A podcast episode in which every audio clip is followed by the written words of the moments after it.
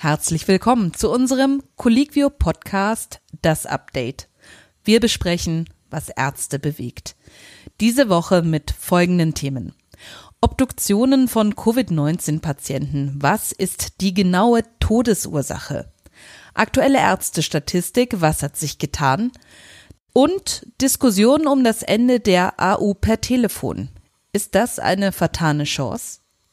Mein Name ist Katja Angermeier und ich spreche heute wieder mit meinen beiden Kollegen aus der Medizinredaktion von Colliquio, Deutschlands größtem Ärztenetzwerk, mit Nina Mörsch und Marc Fröhling.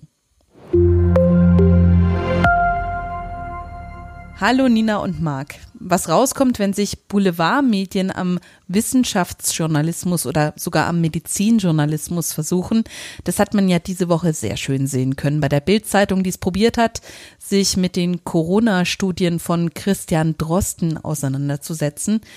Umso froher bin ich, dass ihr beide euch auskennt mit der Auswertung von Studien. Und Nina, du hast ja gleich eine dabei aus Augsburg von Pathologen. Um was geht's da? Was kam da raus?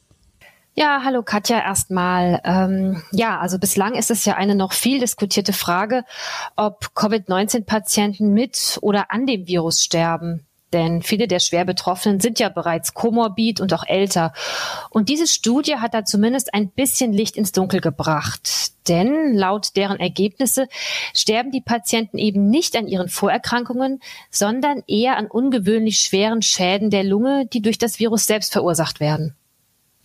Als Resonanz auf den Beitrag, den wir dazu veröffentlicht haben, gab es ja einige Nachfragen im Forum zum konkreten Befund. Und den hast du jetzt dabei, richtig? Den habe ich jetzt dabei und der besagt, ähm, dass der Hauptbefund der Lungen disseminierte diffuse Schäden an den Alveolen in verschiedenen Stufen der Ausprägung waren. Und das entspricht histologisch einem ARDS.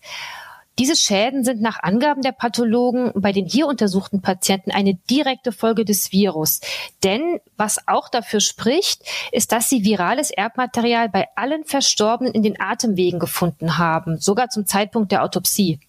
Aber hier gibt es doch eigentlich auch immer wieder die Annahme, dass solche Schädigungen auch eine Folge der Beatmung sein könnten, oder? Ja, und auch dazu nehmen die Autoren Stellung. Sie konnten nämlich keinen Unterschied zwischen beatmeten und nicht beatmeten Patienten finden und schließen daraus, dass die Schädigungen der Lunge keine Komplikation der Beatmung sind. Man muss allerdings auch betonen, dass die Studie sehr klein war. Sehr klein. Äh, kannst du noch mal ein bisschen vielleicht genauer die Hintergründe geben? Was heißt das? Ähm, also wie du ja gesagt hast, es waren Pathologen und zwar vom Augsburger Uniklinikum und die haben für ihre Analyse insgesamt 19 Patienten obduziert, die alle an Covid-19 erkrankt waren. Nun haben sie aber erst die Ergebnisse der ersten zehn Obduktionen veröffentlicht. Ähm, alle Verstorbenen waren im Durchschnitt 79 Jahre alt und hatten ähm, Vorerkrankungen. Und wer jetzt hier noch mehr erfahren möchte, die Studie ist publiziert und zwar im JAMA und den Link zur Studie findet man auch bei uns unter dem Beitrag. Alles klar. Marc, du hast, ich habe es ja vorher gesagt, dich durchgefräst durch einen riesigen Stapel Zahlen, denn es ist die aktuelle Ärztestatistik der Bundesärztekammer rausgekommen. Was hast du dir besonders angeschaut? Was fandest du besonders spannend? Ja, ein großer Punkt darin ist natürlich die Altersstruktur.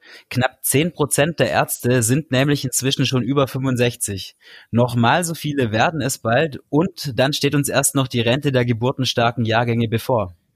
Und einen Fachkräftemangel haben wir ja jetzt auch schon. Äh, Gibt es dazu auch Zahlen in dieser Statistik? Ja, ähm, um dem zu begegnen, holen wir uns zum Beispiel immer mehr Fachkräfte aus dem Ausland. Dieser Trend hat sich weiter bestätigt. Die Zahl ist im letzten Jahr wieder um sieben Prozent angestiegen. Insgesamt sind es aktuell so knapp 60.000 ausländische Kollegen. In den letzten Jahren vor allem aus Rumänien, Syrien und Griechenland. Die Entwicklung wird dadurch aber natürlich nicht komplett aufgefangen. Es wandern ja auch deutsche Kollegen ab. Alle in die Schweiz Richtung mehr Gehalt? Eigentlich in die ganze Welt verteilt, häufig jedoch zu den direkten Nachbarn Österreich, aber natürlich auch in die Schweiz. Nicht nur in der Schweiz wird gut bezahlt, in Österreich verdient man inzwischen auch nicht mehr unbedingt weniger als in Deutschland. Wer sich noch mehr im Detail für die Verhältnisse in anderen Ländern interessiert, dem legen wir unsere Seite als Arzt ins Ausland ans Herz. Da haben wir die Vor- und Nachteile einer ganzen Reihe an Ländern als Arbeitsorte nochmal zusammengefasst. Die verlinken wir ebenfalls. Bei uns im Forum ging es diese Woche um das Ende der telefonischen Krankschreibung. Stichtag 31. Mai. Die Ärzte auf Colliquio diskutieren gerade drüber, ob man das lieber noch hätte ausweiten sollen oder ob das eigentlich genauso passt. Wie sind da die Lager? Genau, die Diskussion läuft gerade noch. Eine Meinung ist klar die, dass bei einem neuen gesundheitlichen Problem der Erstkontakt immer persönlich sein sollte.